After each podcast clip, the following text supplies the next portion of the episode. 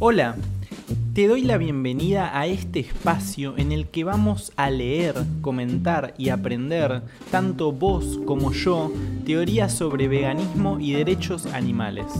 Si es la primera vez que estás acá, te recomiendo que vayas a las listas de reproducción. Ahí es donde todo el material está ordenado. Gracias por escuchar, por estar del otro lado y sin robarte más tiempo, vamos con el episodio de hoy. Vamos a arrancar hoy con una nueva sección que podría tener dos nombres y el primero quizás sea el más acorde y podría ser llamada esta nueva lista de la teoría a la práctica o también podría tener otro nombre que podría ser por qué estamos como estamos y en esta nueva lista lo que vamos a hacer es analizar todas esas charlas documentales, discursos que andan dando vuelta por internet y son las que por lo general la gente tiene más a mano y las que más se recomiendan. Pero ya habiendo cuestionado un montón la parte comunicativa del movimiento, propongo entonces que analicemos estos breves documentales, estas charlas TED, que es el caso de la que vamos a analizar hoy, y es interesante que podamos hacer este ejercicio en nuestro día a día para ver si hay errores, cosas a mejorar o cómo fue comunicado el veganismo desde estos espacios. Así que vamos con esta charla TED que es de dos españoles y que es muy conocida y que tan solo dura 10 minutos a analizar qué es lo que se decía en ese momento y qué es lo que les fue transmitido a las personas que miraron el video, ya sea por YouTube o que estuvieron presentes en el lugar. Vengo a hablaros de respeto animal y de qué va todo eso del veganismo. Pero no sufráis, esta no es una charla animalista. No lo es en primer lugar porque yo no soy animalista. Si lo fuera, supongo que estaría todavía más pálido, llevaría rastas y a estas alturas estaría en algún rincón de la sala habiendo desplegado una pancarta tratando de llamar la atención o algo. Sin embargo, tengo una amiga vegana.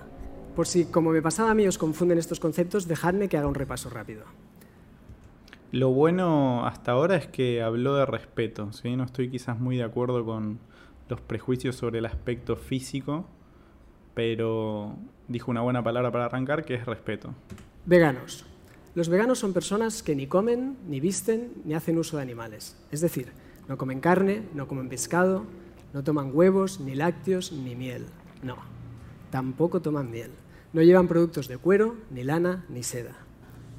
Vegetarianos. Los vegetarianos son aquellas personas que no comen animales muertos, es decir, no comen carne ni pescado, pero toman huevos y lácteos, porque aunque el animal sufre para producir estos productos, no muere. Y por alguna razón les preocupa más la muerte que el sufrimiento en vida. Bueno, ahí yo no sé si es que les preocupa eso o no tienen la información las personas vegetarianas. Y después otra crítica es que está definiendo al veganismo por su aspecto práctico en vez de por su cuestión ideológica y como ya hemos visto por su principio fundamental de justicia, que es la no explotación de los demás animales. Y luego estamos los normales, aunque algunos defensores de los animales nos llaman carnistas. Bueno, horrible este término y lo escuchamos en todos lados. Esto es producto de el libro de Melanie Joy o de su teoría y ya sabemos que es absolutamente equivocado, porque si alguien entonces no fuera carnista, ¿qué sería? Vegetariano. Entonces eh, está muy mal, está muy mal realmente usar este término. Supongo que porque no les gusta que ellos estén etiquetados y nosotros no lo cual tiene un cierto sentido. Los normales, o bueno, los carnistas, somos aquellas personas que comemos y hacemos uso de animales con independencia del dolor o sufrimiento que les causemos. Normalmente bajo distintas justificaciones, como que las lechugas también sufren y ese tipo de cosas. El caso es que tengo una amiga vegana.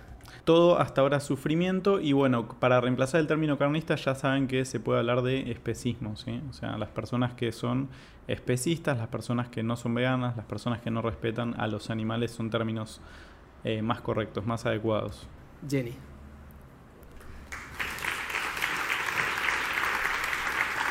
No os confiéis, aunque parezca normal, es vegana, porque entre otras cosas no come animales. Los animales tienen la capacidad de sufrir no solo física, sino también psicológicamente. Y los veganos procuramos evitar que nuestras acciones les perjudiquen. Bueno, eh, también en el veganismo, como ya lo venimos viendo, se abandonan las prácticas en las que los animales no sufren, pero hay explotación igual, ¿sí? Así que otra vez reduciéndolo todo al sufrimiento. No los comemos, no los utilizamos para vestirnos o entretenernos, no utilizamos productos derivados de animales ni experimentados en ellos. Ya, pero ¿por qué razón no íbamos a seguir comiéndonos? Es la pirámide alimentaria que hemos aprendido toda la vida. Es natural. La manera en que se crían la mayoría de animales no tiene nada de natural. No es natural mantener a miles de animales hacinados en naves industriales sin acceso al sol, a la tierra, al aire libre. Tampoco es natural mantener a las gallinas en espacios tan reducidos que no pueden ni tan siquiera extender las alas, y ya no digamos volar, ni que les forcemos a poner 350 huevos al año cuando solo pondrían 12. Nada tiene de natural que cada año se trituren vivos 240 millones de pollitos, 240 millones, solo porque son machos y no van a poner huevos. No es natural mantener a las cerdas preñadas, encajonadas, de manera que no pueden ni tan siquiera darse la vuelta. Y tampoco es natural que separemos a los terneros recién nacidos de sus madres para poder beber nosotros su leche. A diferencia de lo que hemos visto desde pequeños en dibujos animados o en los juguetes, incluso de adultos en publicidad engañosa, los animales que comemos no viven pastando alegremente en campos verdes y durmiendo sobre cómodos lechos de paja. La cría de animales para su consumo es una de las prácticas más crueles. Bueno, ¿y qué pasaría igual si esos animales estuviesen siendo criados como dice ella? ¿Estaría permitida la explotación? ¿Sería justa? Y todo el tiempo habla de esto de lo natural. ¿Qué pasaría si hubiese animales en la naturaleza y alguien los cazara? Bueno, ahí se rompería esto de lo natural o lo no natural, pero seguiría siendo el acto injusto de todas maneras, seguiría habiendo explotación. Y cada uno de nosotros, desde el supermercado, desde la cocina o desde el restaurante, podemos hacer algo para que las cosas cambien. No sé si alguna vez habéis tenido un perro o un gato. Yo tuve una perra, se llamaba Sammy. Si nunca habéis tenido contacto, nunca habéis convivido con un animal, es posible que no sepáis que cada perro tiene su carácter, que sufren, se preocupan, juegan, tienen miedo y son felices. Al menos yo no lo sabía. Claro que tampoco sabía que sueltan pelos y babas por toda la casa, que de vez en cuando te van a comer un cojín y que van a querer atención justo cuando tienes más prisa. El caso es que puedo llegar a entender que si un perro tiene sentimientos, seguramente una vaca, un cerdo y un pollo también los tengan. Y por supuesto, jamás hubiera sido capaz de comerme a Sammy o de encerrarla de por vida en una jaula. Y sin embargo, es una reflexión que la mayoría de nosotros no hacemos en nuestro día a día. Vamos al supermercado y no asociamos que la hamburguesa es parte de lo que era una vaca Sammy o el bacon fragmentos de un cerdo sami y las croquetas de pollo provienen pues, de pollo sami o como quiera que se llamen vuestras mascotas. Esto que comenta es el especismo, así como el machismo o el racismo es una forma de discriminación. Y en este caso presupone que los intereses de un ser son menos importantes que los de otro por el hecho de pertenecer a una especie o no. O dicho de otro modo, nos estamos comiendo a los que podrían ser nuestros animales de compañía solo porque no hemos establecido vínculos afectivos con ellos solamente porque no son perros ni gatos ni son nuestros. Está bien lo que dice, pero de todas maneras, si pudiésemos hacerlo, si no tuviésemos ningún tipo de culpa al, por ejemplo, matar a un animal con el que vivamos o con el que no vivamos, sería injusto igual el acto. ¿sí? Así que por eso no hay que apelar al poder, al poder de hacer algo. Cuando nuestros comportamientos no están alineados con nuestros principios, se produce lo que los psicólogos llaman la disonancia cognitiva. Y esto nos desvincula de las consecuencias de nuestras acciones. Ya, pero es ley de vida, ¿no? Los animales comen animales. Los animales adaptados a comer animales son los carnívoros, nosotros somos omnívoros. Los carnívoros tienen unas garras muy potentes para matar y cazar a sus presas. Poca cosa podríamos hacer nosotros con estas manos. La boca de los carnívoros es muy grande en comparación a su cabeza y hablamos de esos colmillos. El intestino de los carnívoros también es muy corto para eliminar rápidamente la carne en descomposición. En fin, que tenemos más en común con un conejo que con un león. Pero es que además tenemos la suerte de poder escoger libremente nuestra dieta. Y ahí entra un juego, un factor ético, que nos permite optar por una que no haya provocado daño a nadie. Perfecto, más que una dieta igual, como también considero que es un error, nuestras decisiones. Y ahí ahora sí va a introducir o espero que introduzca el tema del razonamiento moral, que es lo más importante, ¿no? Es mucho más importante, digamos, de hecho es eso lo único relevante, nuestro razonamiento moral, más allá de si tenemos los colmillos grandes o no, si tenemos el tracto digestivo más parecido a un herbívoro que a un carnívoro, ¿sí? Ya, pero ¿qué pretendes? ¿Que la próxima vez que estemos delante de una hamburguesa o un bistec pensemos en el sufrimiento de la vaca? Pues sí, no en el sufrimiento, sino en la injusta explotación. Pero si no te preocupan los animales, echamos un vistazo al medio ambiente. Bueno, deberían preocuparnos los demás animales, porque respetar a los demás no es opcional. Y acá vamos a cuestiones. Según el Banco Mundial y la Organización de las Naciones Unidas, la ganadería intensiva es una de las principales causas del calentamiento global, incluso por encima del efecto que genera el transporte. Los gases de efecto invernadero que produce el ganado constituyen la mayor parte de todos los provocados por la acción del hombre en el planeta. Además, el sector ganadero es el principal explotador de la tierra y contribuye a su deforestación, lo que juega un papel devastador en el cambio climático. Por otro lado, sabemos que el agua es un recurso cada vez más escaso y es indiscutible que pronto tendremos que tomar medidas para racionar su uso. Pues bien, un 70% del agua dulce del planeta se destina a la cría intensiva de animales, una actividad que además es la principal causa de su contaminación. Se necesitan 60 veces más cantidad de agua para producir un kilo de carne que de trigo, o 28 veces más cantidad que para producir un kilo de arroz. O dicho de otra forma, se necesitan 14.000 litros más de agua para alimentar a un consumidor de carne que a un vegano, al día. Otra vez, consumidor de carne versus vegano. Sabemos que no es eso. De última se pondrá del otro lado para una asociación que no genere más confusión a un vegetariano, pero sabemos que no es el punto. Por persona. Y, si cada... y otra vez también reduciendo la causa de los demás animales al consumo o no de sus cuerpos que es la única explotación que estábamos viendo ahí que generaba esos perjuicios ambientales. Y aún así, si no generase esos perjuicios ambientales, ¿sería correcto utilizar a los demás animales?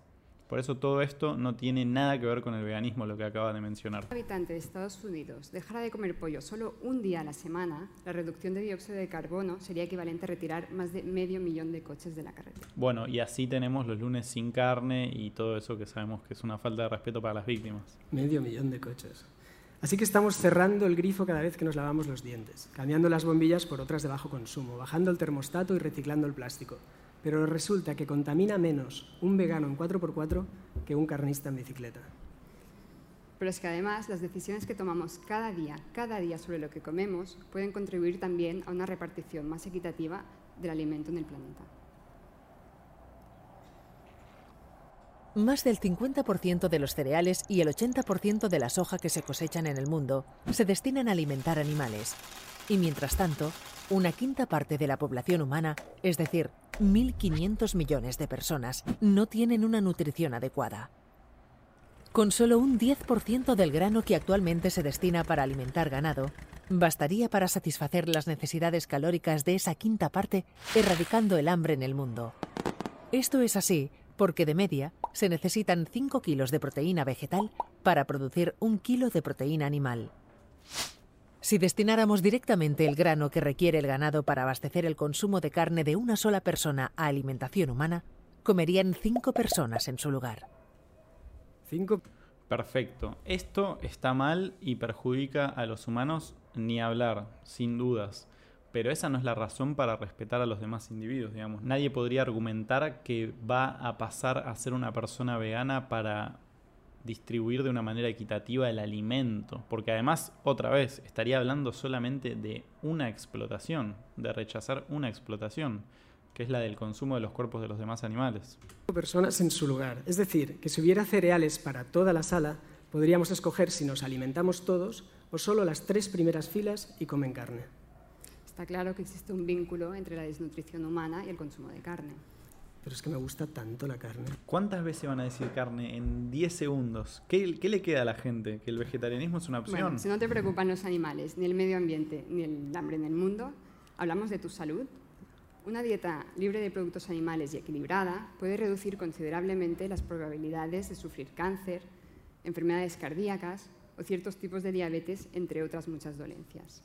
Es más, ocho de los principales organismos norteamericanos de cáncer, corazón y dietética, así como la Organización Mundial de la Salud, recomiendan pasarse a una dieta basada en vegetales. Pero entonces, Más ¿qué comes? ¿De dónde obtenemos los nutrientes? Hay proteínas en el brócoli, en las alcachofas, en las legumbres, en las nueces, que además son proteínas con menos grasas saturadas y colesterol que las que provienen de animales. Una dieta vegana es rica en hierro, en vitamina C, por ejemplo. ¿Y sabías que hay más calcio en el sésamo que en la leche? En fin, que podemos obtener todos los nutrientes que necesita nuestro cuerpo a partir de fuentes vegetales. Sé lo que estáis pensando, que no mola nada tener una amiga vegana. Pues en realidad es aún peor. La primera vez que oí sus argumentos, pues enseguida pensé en los bocadillos de jamón, en las croquetas de pollo, en los huevos estrellados. Pero también pensé que al margen de la comida, mi vida no debía estar causando grandes afectaciones en el reino animal, del que me consideraba un gran amigo.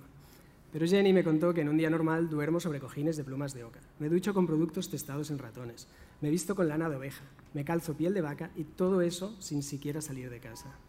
La alimentación es solo uno de los ámbitos en el que en nuestro día a día podemos provocar sufrimiento animal, aunque como hemos visto es el que afecta al mayor número de animales y de qué manera al medio ambiente. Otra vez el sufrimiento. No os preocupéis, no es tan complicado. En lugar de llevar un cinturón de cuero, pues llevas uno de tela. En lugar de ir al zoo, pues vas al cine, al parque o al teatro. Y en lugar de comprar un perro, lo adoptas. Se tardaron cientos de años en prohibir. Ojo que ahí puede haber adopciones de perros para satisfacer intereses humanos y eso también es explotación, no es tan lineal. La esclavitud y en que las mujeres pudiéramos votar. Está en nuestras manos y platos no tener que esperar cientos de años más para respetar también a los animales. Y diréis, ¿pero todo esto no iba de esperanza? La esperanza es que ahora que sabéis cómo afecta nuestra dieta a todos los seres vivos y al planeta, dejemos de preguntarnos, ¿por qué Jenny es vegana? Y empecemos a plantearnos, ¿por, qué, no lo somos, todos? Bueno, el cierre me gustó, pero todo el contexto es de carne, sufrimiento, cuestiones antropocéntricas. Y bueno, ¿por qué analizamos esta charla? Porque es una charla que se difunde mucho, que me ha llegado a mí, de hecho, por cuatro o cinco personas diferentes, de hecho. Y bueno, después nos preguntamos por qué, por ejemplo, hemos transicionado al veganismo previamente siendo vegetarianos y cuestiones que ya sabemos que no tienen un sentido lógico. Y también por qué no podemos definir muchas veces correctamente al veganismo cuando ya dejamos de financiar la explotación animal. Y bueno, esto es justamente porque hay un montón de charlas, documentales, debates, talleres incluso de veganismo que ponen a esta causa de justicia fundamental en estos términos, ¿sí? Y ya sabemos que todo lo que no aborde la temática de los derechos animales, y en especial el derecho absoluto a no ser explotado por parte de ellos, no termina difundiendo veganismo, sino que por el contrario termina sumando más confusión a la problemática. Y si la problemática es confusa, no puede comunicarse de una correcta manera, y si no puede comunicarse de una correcta manera, mucho más lejos va a estar la liberación de los demás animales de las explotaciones, ya sean estas con sufrimiento o no. Así que bueno, muchas gracias por haber estado ahí. Pueden dejar en los comentarios si están de acuerdo con el análisis, proponer otras charlas o decir lo que se les antoje. Muchas gracias y nos vemos la próxima.